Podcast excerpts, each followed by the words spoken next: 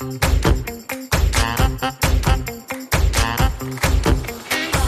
und herzlich willkommen zu einer neuen Folge Schwungmasse. Mein Name ist Alicia und ich habe heute Jessie Weiß zu Gast.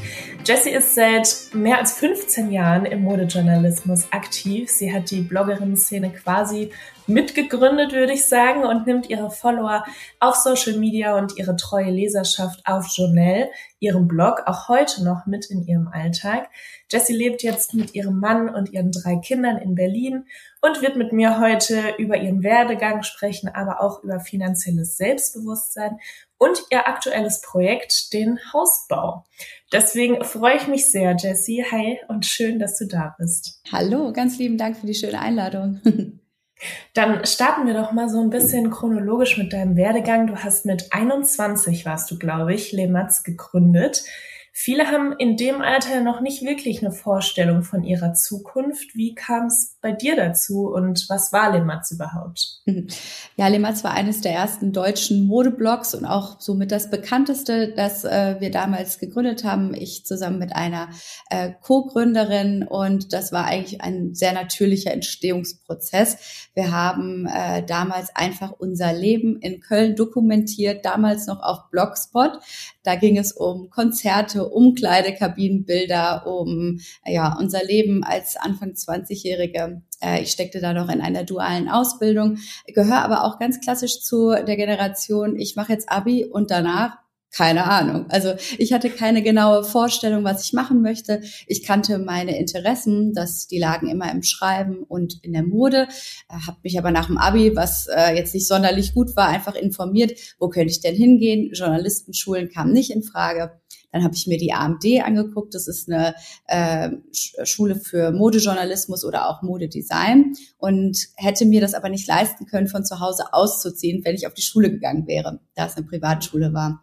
Und so kam es dann einfach, dass ich einfach meiner Leidenschaft gefolgt bin und äh, wir geblockt haben über Dinge, die uns interessieren. Und da gab es keinen Businessplan oder keine Agenda. Das war einfach etwas, was mir Spaß bereitet hat. Ähm, und nebenher war ich eben in der Marketingkommunikation und bin abends in die Uni gegangen in Köln.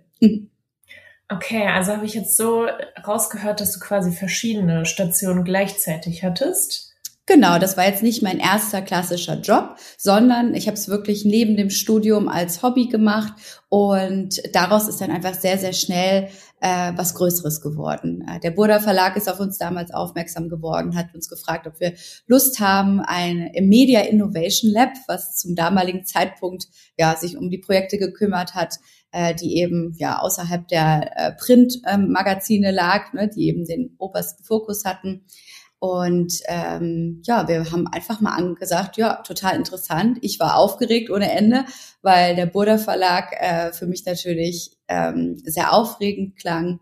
Wir hatten, ähm, ich hatte mir damals mal auch die Burda Journalistenschule angeguckt und äh, um dann Volontariat zu bekommen, aber da lag ich weit entfernt mit meinem NC und umso cooler war es, das dann im Media Innovation Lab weiterzuentwickeln und das Blog aufs nächste Level zu heben. Und Lematz ist die Abkürzungsform für Le Mademoiselle gewesen.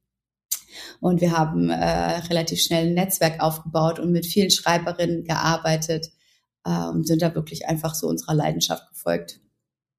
Aber das machst du ja jetzt heute nicht mehr. Wie hat sich das dann weiterentwickelt? Wie bist du oder wie hat sich dann auch der Journalismus für dich quasi weiterentwickelt?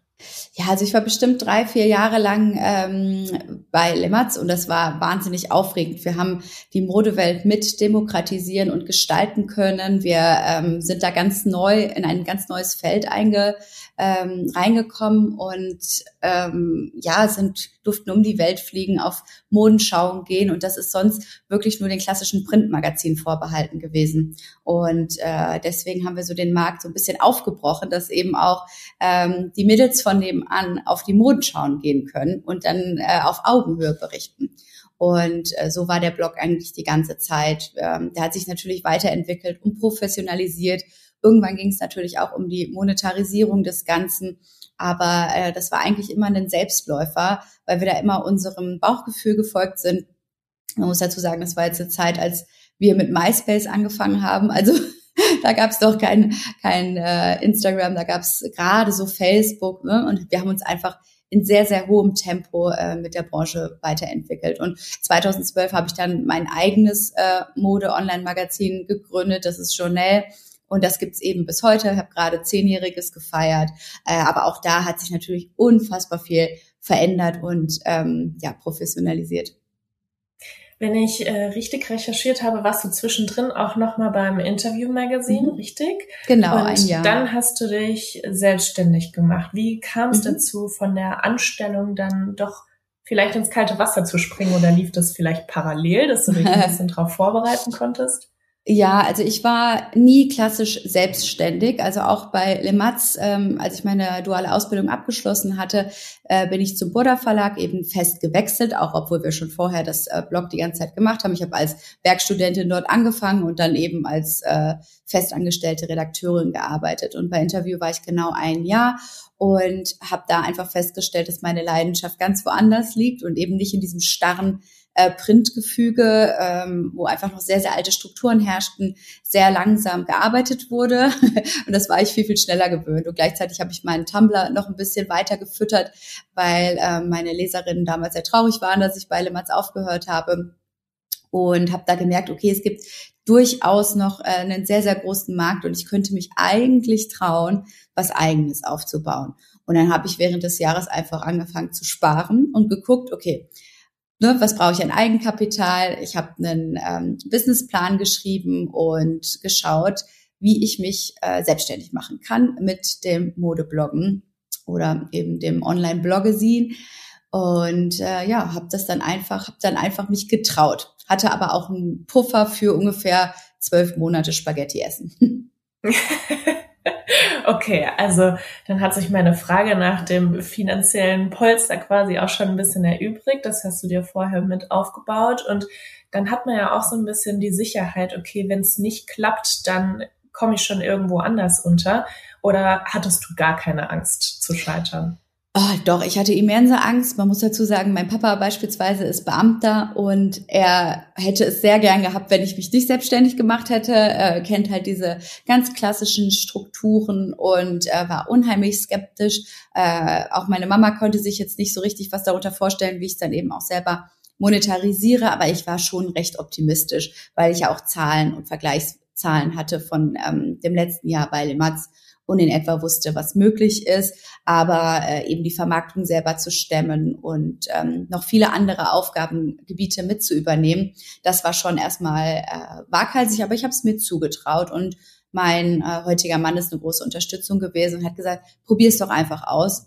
Was ist das Worst-Case-Szenario? Dann kommst du halt wieder woanders unter. Und der hat mir wirklich geholfen, ähm, dass ich äh, mich einfach getraut habe und dann eben dieses kleine finanzielle Polster zu haben, das war auch essentiell. Und dann habe ich am Ende einfach auf den Bauch gehört und einfach mal gemacht.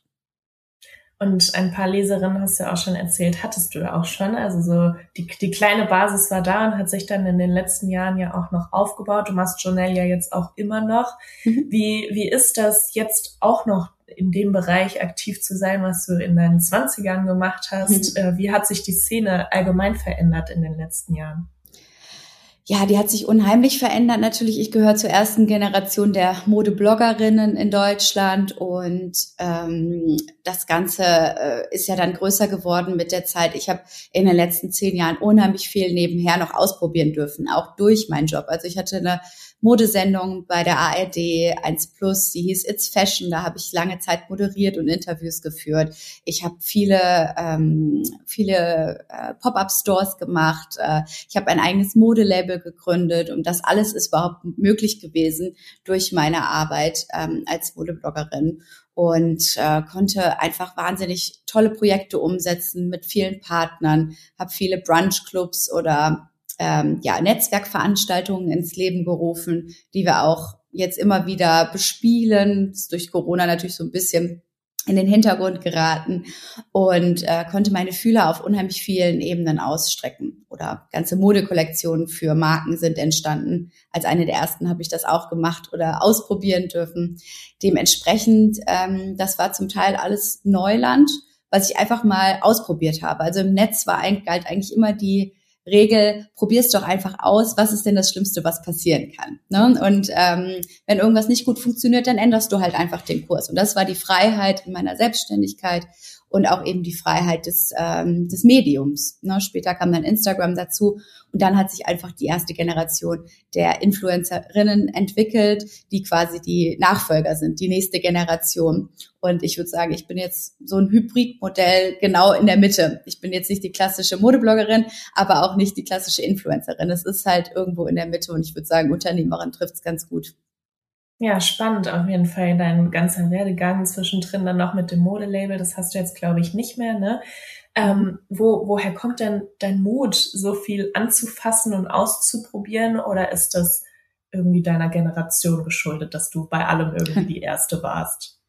Ich war immer sehr hungrig. Ich fand Veränderungen immer wahnsinnig spannend und habe immer gesagt, Stillstand ist für mich der Tod. Da komme ich nicht mit weiter. Ne? Also ich habe auch bei allen Dingen, die wir so uns erarbeitet haben oder Meilensteine erreicht haben, Interviews, die man geführt hat, immer so gedacht, ja toll, das ist mega, Haken dahinter. Ne? So Sachen wie Karl Lagerfeld interviewt, Haken dahinter. Ganz früh haben wir den Lead Award gewonnen. Ja, auch nett, weiter. Aber was ist immer das Nächste? Also ich habe immer nach dem Nächsten gestrebt und war immer sehr, sehr hungrig nach Veränderungen und hungrig nach äh, neuen Dingen.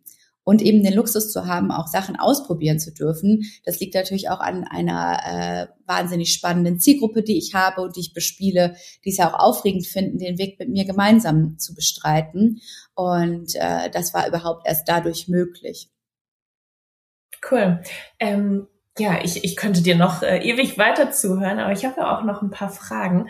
Ähm, Mut auf jeden Fall, äh, hungrig sein, Ziele wahrscheinlich auch haben, habe ich jetzt so rausgehört. Mhm. Und ein bisschen, ähm, ja, auch einfach mal schauen, was so passiert und einfach mal machen.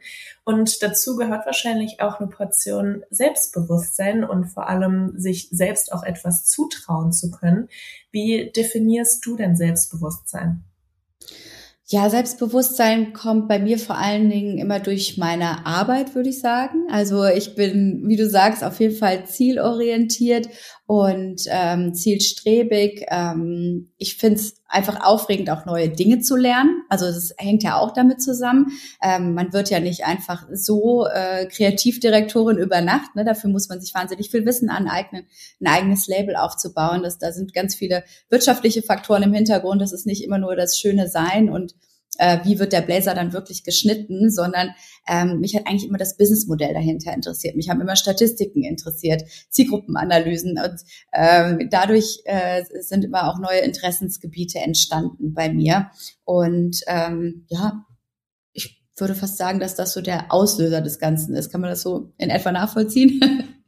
Ja, also nicht nur der kreative Kopf, sondern auch ein bisschen die Zahlen dahinter, die wahrscheinlich dann auch das, das eigene Vorhaben so ein bisschen belegen und dann vielleicht auch das Selbstbewusstsein pushen. Hast du das ja, richtig interpretiert? Also ins kalte Wasser zu springen ist am Anfang immer etwas unangenehm, aber ähm, man, man merkt ja dann auch relativ schnell, in welche Richtung man schwimmen muss. Ne? Und das hat mir immer unheimlich geholfen zu wissen, ich habe hier so ein Skillset, die Grundlage des Ganzen und wenn was nicht funktioniert, dann fange ich es halt nochmal von vorne an ne, und war immer ähm, recht zuversichtlich. Aber ich muss auch sagen, ich komme aus dem Ruhrgebiet, ich bin relativ bodenständig, ähm, ich komme aus einem ganz tollen Elternhaus und bin mit wahnsinnig viel Liebe aufgewachsen. Und ich glaube, Liebe beeinflusst Selbstbewusstsein ja auch so ein bisschen, äh, wenn man ähm, da einen tollen, äh, eine tolle Familie im Hintergrund hat. Und auch mein Mann, meine Freunde, die standen immer hinter mir und ähm, haben mich unterstützt. Und ich glaube, das gesamte Setup, ne, das bin nicht nur ich als Person, sondern auch alle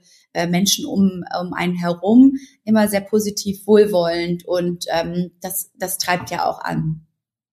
Dass man dann auch weiß, was man geschafft hat und worauf man auch schon ja, stolz sein kann. Und darüber sind wir auch quasi auf dich aufmerksam geworden. Ihr wart als Familie Anfang des Jahres im Urlaub auf den Malediven und du hast darüber gesprochen, dass ihr euch den Urlaub ja auch selbst bezahlt habt und äh, selbst leisten könnt und wollt und euch das gönnt. Ähm, oft wird gar nicht so gern darüber gesprochen, was man sich eigentlich leisten kann und dass man darauf auch stolz sein kann. Wie siehst du das und warum hast du das thematisiert auf deinem Kanal?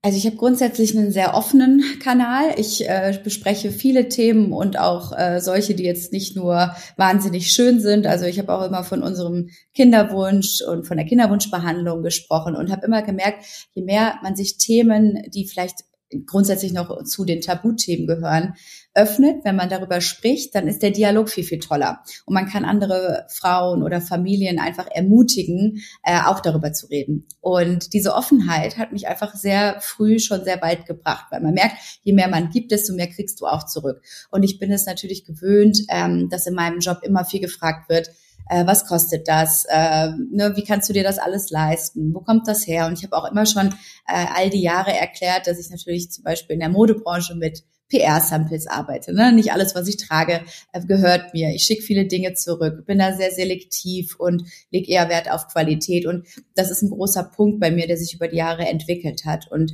Finanzen gehören da extrem dazu. Also gerade in der Corona-Krise haben wir ähm, viele Interviews auch auf Journal geführt, ähm, die so diese finanzielle Bildung bei Frauen einfach wirklich vorangetrieben hat. Und man merkt einfach, dass wir wirklich selten uns mit dem Thema Finanzen auseinandersetzen oder denken, ach komm, ach, das mache ich ein andermal, schieben das so vor uns her. Ähm, es wird sehr männlich, ähm, also was, heißt männlich, aber ähm, es wird immer so den Männern überlassen. Aber ich habe ja gerade die Erfahrung gemacht, auch dadurch, dass ich in der Familie die äh, Brotverdienerin bin und äh, ja, mein Mann sich vorrangig um die Kindererziehung kümmert. Also wir haben nicht das klassische Familienmodell, dass das Interesse sehr groß daran ist. Und deswegen habe ich äh, angefangen, auch über Themen zu sprechen, die jetzt vielleicht äh, ja nicht immer auf einem klassischen Modebloggesin äh, stattfinden. Aber ich habe mich ja in den Themen unheimlich geöffnet über all die Jahre. Und ähm, ja, man konnte da viele Dinge eben mitverfolgen und finanzielle Unabhängigkeit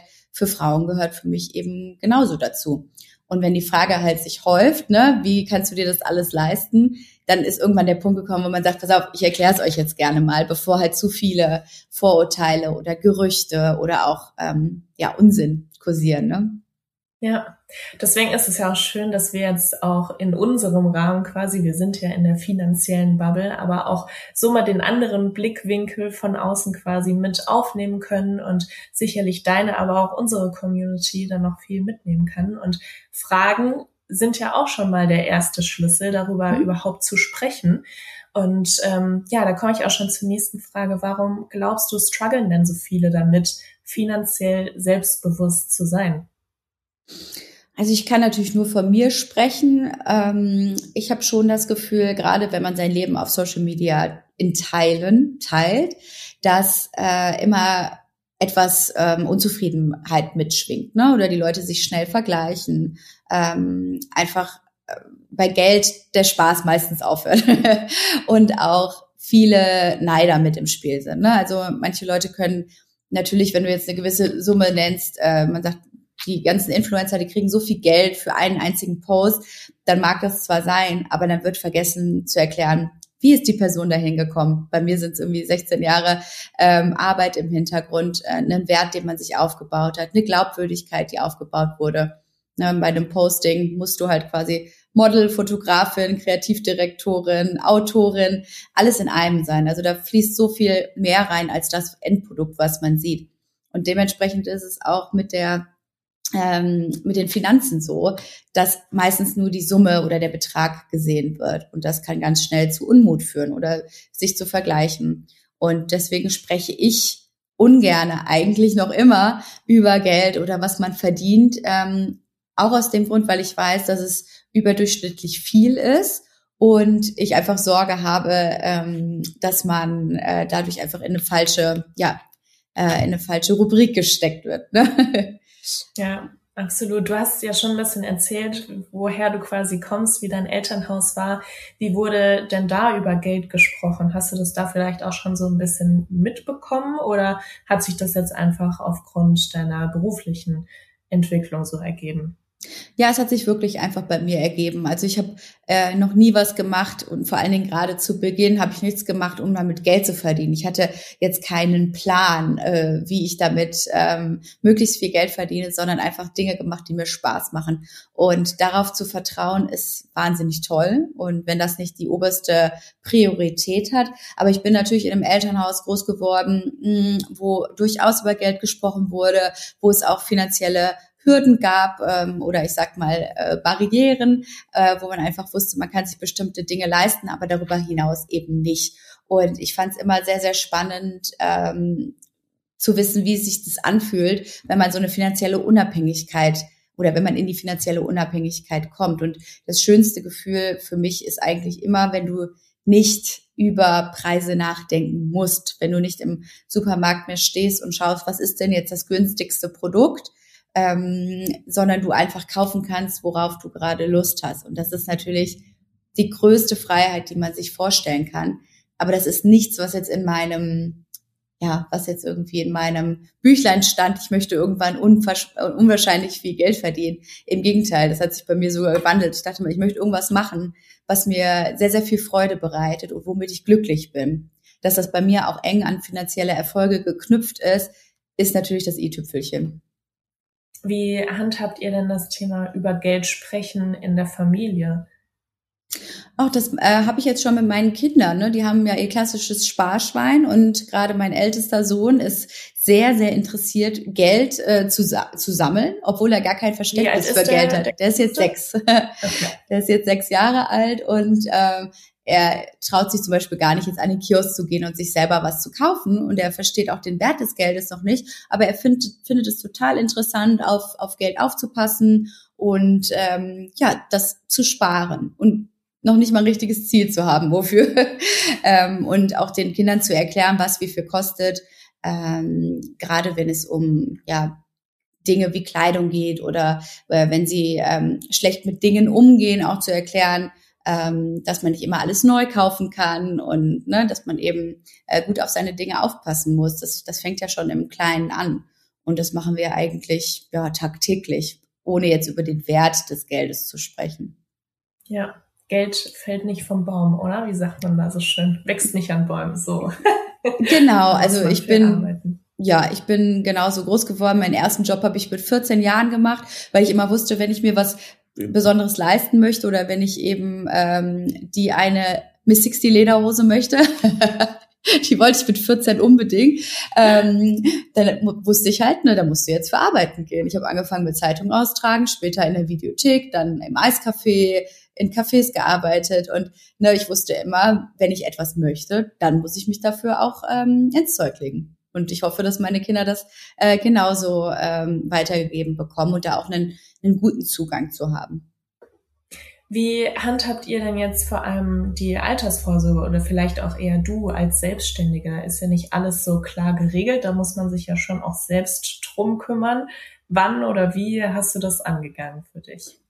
Ja, wir haben, als äh, mein Mann und ich geheiratet haben, das ist jetzt vor acht Jahren gewesen. Nee, von, oh Gott, vor fast neun Jahren, äh, war so das erste Mal, als wir gemerkt haben, okay, wir haben wirklich nichts, ne? wir haben keine Altersvorsorge, wir haben, äh, wir machen keinen Ehevertrag, was machen wir denn eigentlich? Ne? Wir haben uns darüber noch nicht so viele Gedanken gemacht. Ich glaube, ich habe eine Riester-Rente mal abgeschlossen, als ich noch in Anstellung war. Ähm, und dann kriegt man so diesen Rentenbescheid und dann würde ich halt in 30 Jahren, glaube ich, 300 Euro oder so bekommen. Und das ist natürlich etwas deprimierend, wenn man sich das anschaut. Und mir war schon immer klar, gerade in der Selbstständigkeit, ich bin einfach selber für, dafür verantwortlich und ich kann nicht darauf hoffen, wie jetzt noch mein Papa, der gerade in Rente gegangen ist, dass er eine ordentliche Rente erhält, ne, mit der man sehr gut leben kann. Das wird unserer Generation nicht mehr passieren. Und ähm, als wir angefangen hatten, so ein bisschen Geld mal auch wirklich zur Seite zu legen und zu sparen, haben wir für uns festgestellt, dass es am meisten Sinn macht, in äh, Eigentum zu investieren, also in eine Eigentumswohnung. Und haben uns da auf die Suche gemacht, für den Eigenbedarf äh, eine Wohnung zu kaufen. Das hat relativ lange gedauert, aber das war äh, dann die erste große ähm, Altersvorsorge, die wir gemacht haben. Wir haben die Wohnung 2018 gekauft und selber kernsaniert. Da wohnen wir bis heute drin. Und äh, sind sehr, sehr glücklich und dankbar. Man sagt ja immer, es gibt nicht den perfekten Zeitpunkt zum Kaufen. Das kann ich genauso unterschreiben. Auch als wir gesucht haben, waren die ähm, Quadratmeterpreise schon exorbitant. Also auch da war es immer schon so, boah, hätten wir mal vor fünf Jahren in Berlin gekauft, da wäre der Quadratmeterpreis noch bei 2000 Euro gewesen. Ähm, und dann aber ins kalte Wasser zu springen und es trotzdem zu machen, war für uns so der erste Weg für die Altersvorsorge. Genau. Und dann äh, habe ich halt gemerkt, man braucht natürlich immer möglichst viel Eigenkapital, um wieder neu zu investieren. Äh, dann habe ich angefangen, in kleinere Startups zu investieren und ähm, ja, unsere erste, unsere erste Investition als Familie war auch in so ein medizinisches Startup äh, aus Amerika. Und ähm, ja, damit habe ich auch vor sechs Jahren angefangen inzwischen, ja. Und das machst du jetzt auch noch aktiv oder schlummert das Geld quasi in den Unternehmen oder bist du da auch wieder rausgegangen? Genau, da sind wir noch drin und ähm, ich habe inzwischen noch in äh, ja noch ein paar Anteile ähm, bei einer Bank. Dann habe ich noch ähm, in ein neues Startup investiert äh, für Kinderbrillen. Das launcht in diesem Jahr und das mache ich immer mal wieder in äh, jetzt nicht horrenden Summen, aber ähm, so, dass das Geld auf jeden Fall ein bisschen verteilt ist. Und ich bleibe meistens dann drin, genau wie bei Krypto. Ich habe auch Krypto zu einem Zeitpunkt gekauft, ähm, wo ich halt dachte, ach komm, machst du einfach mal. Und ich habe da jetzt seit bestimmt drei Jahren nicht mehr reingeguckt. Aber da habe ich auf jeden Fall auch. Das ist, glaube ich, aktuell. Ja, genau, ist auch besser so. Ähm, das lasse ich einfach mal drin liegen. Also wenn, dann gehöre ich eher zu diesem typischen Hotland, nennt man sie, ne? Also Hold, ähm, ähm, dass das Geld einfach drin liegen bleibt. Also ich habe jetzt ähm, nicht das Verlangen, da irgendwie ständig irgendwas zu ändern, sondern ich setze da wirklich eher auf Langfristigkeit. Apropos Langfristigkeit, ihr habt ja auch als Familie gerade ein großes Projekt, äh, der Hausbau oder vorher war ja noch der Hauskauf, was ja glaube ich auch schon über längere Zeit ging. Äh, das wird ja wahrscheinlich auch ein Stück eurer Altersvorsorge sein. Was passiert da mit eurer Wohnung, in der ihr aktuell wohnt? Auf jeden Fall. Also äh, in der Corona-Pandemie kam der Wunsch auf, äh, vielleicht einen Garten zu haben, wie bei sehr, sehr vielen Familien in Deutschland. Ähm, gerade wenn man in der Stadt lebt. Ich bin auch in Grün groß geworden und der Wunsch hat sich entwickelt und dann kam unverhofft unser drittes Kind und da haben wir einfach gemerkt, okay, leider können wir auch platztechnisch nicht in unserer wunderbaren Wohnung bleiben und hatten gehofft, dass wir die Wohnung halten können, um eben auch äh, was Neues zu finanzieren und haben einfach äh, uns auf Häusersuche begeben und haben dann auf sehr, sehr ungewöhnlichem Wege, nämlich bei einer Zwangsversteigerung, ein Haus ersteigert, womit niemand gerechnet hätte. Deswegen haben wir auch unser Podcast Maison Journal ins Erleben gerufen, weil die Story dahinter wirklich der Wahnsinn ist und auch alles, was danach noch passiert ist. Also es ist wirklich ein kleiner Thriller. Dieses Haus mussten wir abreißen, jetzt bauen wir neu auf dem Grundstück. Und da ergeben sich in dieser Zeit natürlich unheimlich viele Probleme schlechter Zeitpunkt mal wieder zum Bauen und auch ein sehr schlechter Zeitpunkt, unsere Wohnung zu verkaufen, weil äh, der Markt natürlich gerade auch durch die hohen Zinsen sehr schwierig ist und ähm, wir im Augenblick nicht das Geld dafür kriegen würden, was wir gerne hätten, ähm, da wir hier deutlich eine Wertsteigerung haben. Aber ähm, deswegen habe ich jetzt versucht nachzufinanzieren, dass wir unsere Wohnung halten können. Und im Moment sieht es auch sehr gut aus, dass das funktioniert. Man muss dazu sagen, dass ich gut sparen kann. Also ich bin auf jeden Fall eine Sparerin und habe wieder Eigenkapital ähm, angespart, womit wir uns das Ganze jetzt finanzieren können.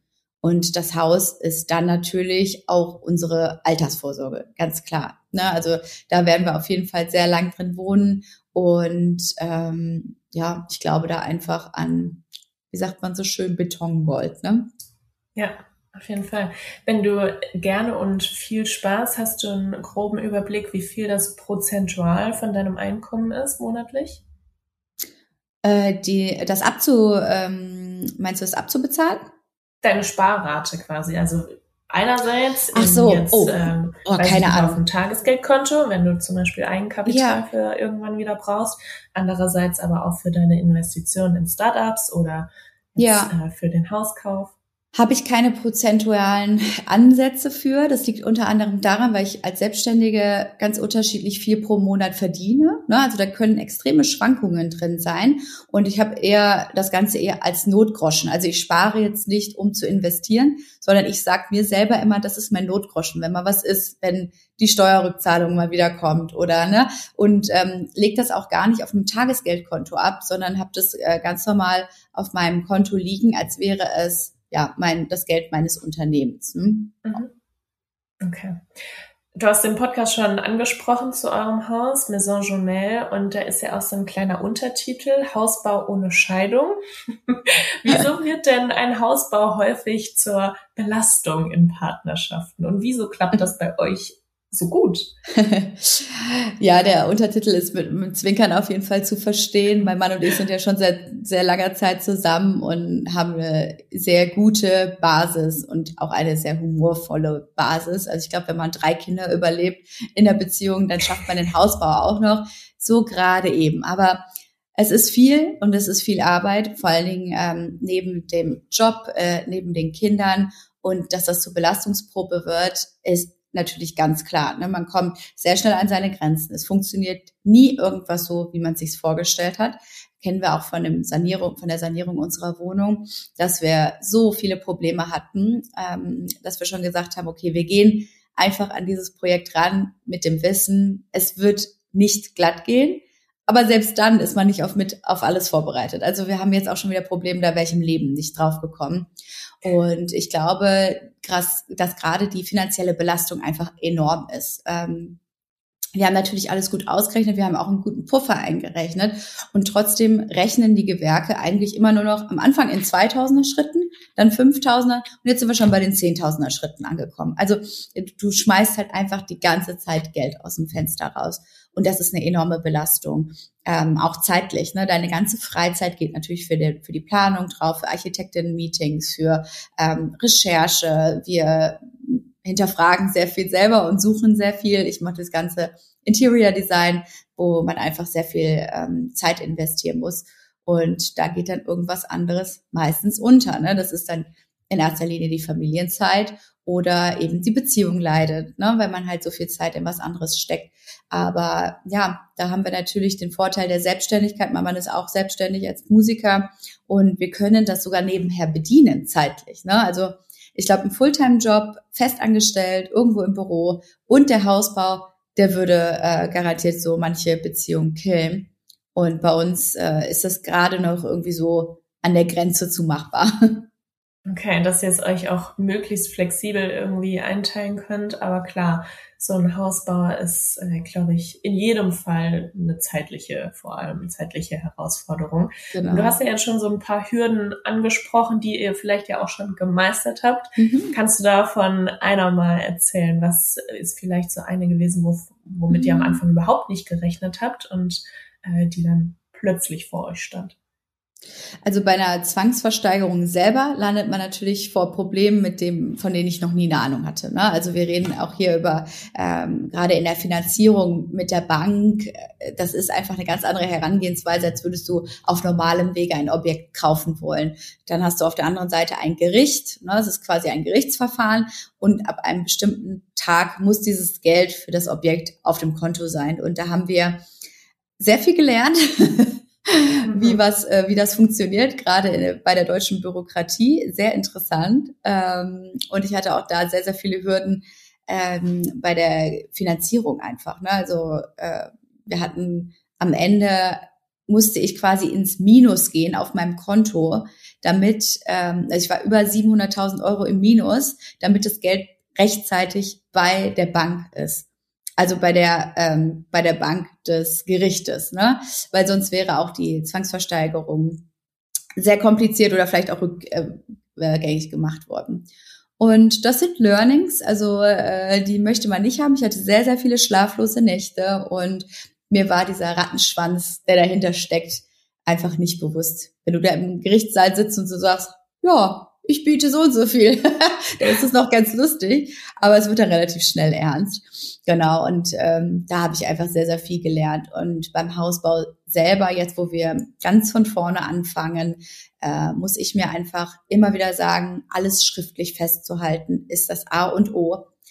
Mündliche Zusagen, mündliche Verbindlichkeiten bedeuten irgendwie rein gar nichts. Ja? Also ich muss mir immer alles nochmal per Mail äh, schicken lassen, abnehmen lassen, sonst passieren wirklich klitzekleine Fehler und das kann später, gerade in der Abrechnung, zu horrenden Summen führen.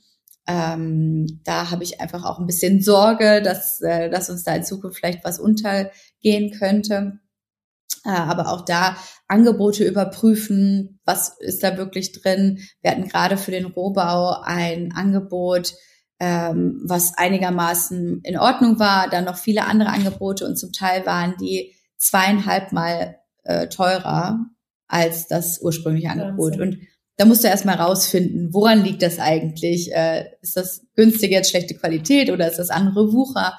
Und man muss sich da wirklich reinfuchsen ähm, in Dinge, die mir persönlich gar nicht so viel Spaß bereiten, die ich auch nie machen wollte. Ich wollte ursprünglich ein Haus sanieren und nicht äh, ein komplett neues Haus bauen. Aber ich glaube, auch da werden ähnliche Probleme auf uns zugekommen. Teilt ihr euch das dann irgendwie auf, wer mehr Spaß an irgendwelchen Dingen habt oder macht ihr alles zusammen? Wir machen sehr viel zusammen, aber inzwischen habe ich auch Dinge an meinen Mann abgegeben, wo ich einfach auch bei technischen Daten höre ich einfach manchmal auf zuzuhören, weil ich schon in der in meiner Fantasiewelt überlege, ja, aber wie sieht denn jetzt letzten Endes der Stein in der Küche aus? Also ich flüchte mich da manchmal auch in so Tagträume, weil ich ein total visueller Mensch bin und ich brauche einfach manchmal ähm, ja so konkrete Bilder und kann mit diesem ganzen ähm, Gewusel nicht so viel anfangen. Und äh, da unterstützt mein Mann total. Er fasst es immer sehr kurz und knackig dann für mich zusammen, dass wir gemeinsam dann Entscheidungen treffen können. Gutes Team, also auch beim Hausbau. Ja, bis jetzt schon. Mit kleinen, äh, mit kleinen holprigen äh, Steinen dazwischen, das ist ja normal. Ähm, wir meckern auch viel rum und meckern am anderen viel rum, aber sehen trotzdem noch das gemeinsame Ziel. das sollte man wahrscheinlich auch nicht aus den Augen verlieren. Kannst du jetzt schon ein kleines Resümee ziehen und sagen, wofür ihr beim Hausbaukauf rückblickend vielleicht jetzt schon zu viel Geld ausgegeben habt, was vielleicht für andere ein hilfreicher Tipp sein könnte, worauf man achten sollte? Wir haben unheimlich viel Geld schon ähm, verloren in der Anfangsphase, als wir die Planung für einen Anbau gemacht haben und hatten aber noch gar nicht alle Gutachten vorliegen. Also ähm, wir wollten, wir haben uns quasi die Struktur des alten Hauses natürlich angesehen, aber dann kam irgendwie doch noch ein Holzschutzgutachten und dann kam irgendwie raus, dass das unendlich teuer ist. Dann gibt's eine Ressourcenknappheit, es würde ewig dauern, was zu bestellen. Und dann hat sich bei uns rausgestellt, dass das Dach eigentlich nicht mehr zu retten ist. Und ähm, da war einfach klar, das lohnt sich überhaupt nicht mehr neu zu machen. Und am besten macht man diese ganzen, ähm, diese ganzen ähm, Überprüfungen im Vorfeld bevor man sich entscheidet, was man eigentlich macht. Also möglichst viele Gutachten im Vorfeld machen, ähm, damit man nicht umsonst schon Geld in die Planung steckt, die wir auch mit den Architektinnen gemacht haben. Ja. Okay. Sehr gut. Dann, glaube ich, kommen wir auch schon zur abschließenden Frage. Du hast schon von dem großen Spagat gesprochen zwischen Familie, Kinderzeit, Job hast du ja auch noch, dein Mann auch, ähm, der Hausbau. Wie regelt ihr denn gemeinsam als Paar oder als Familie?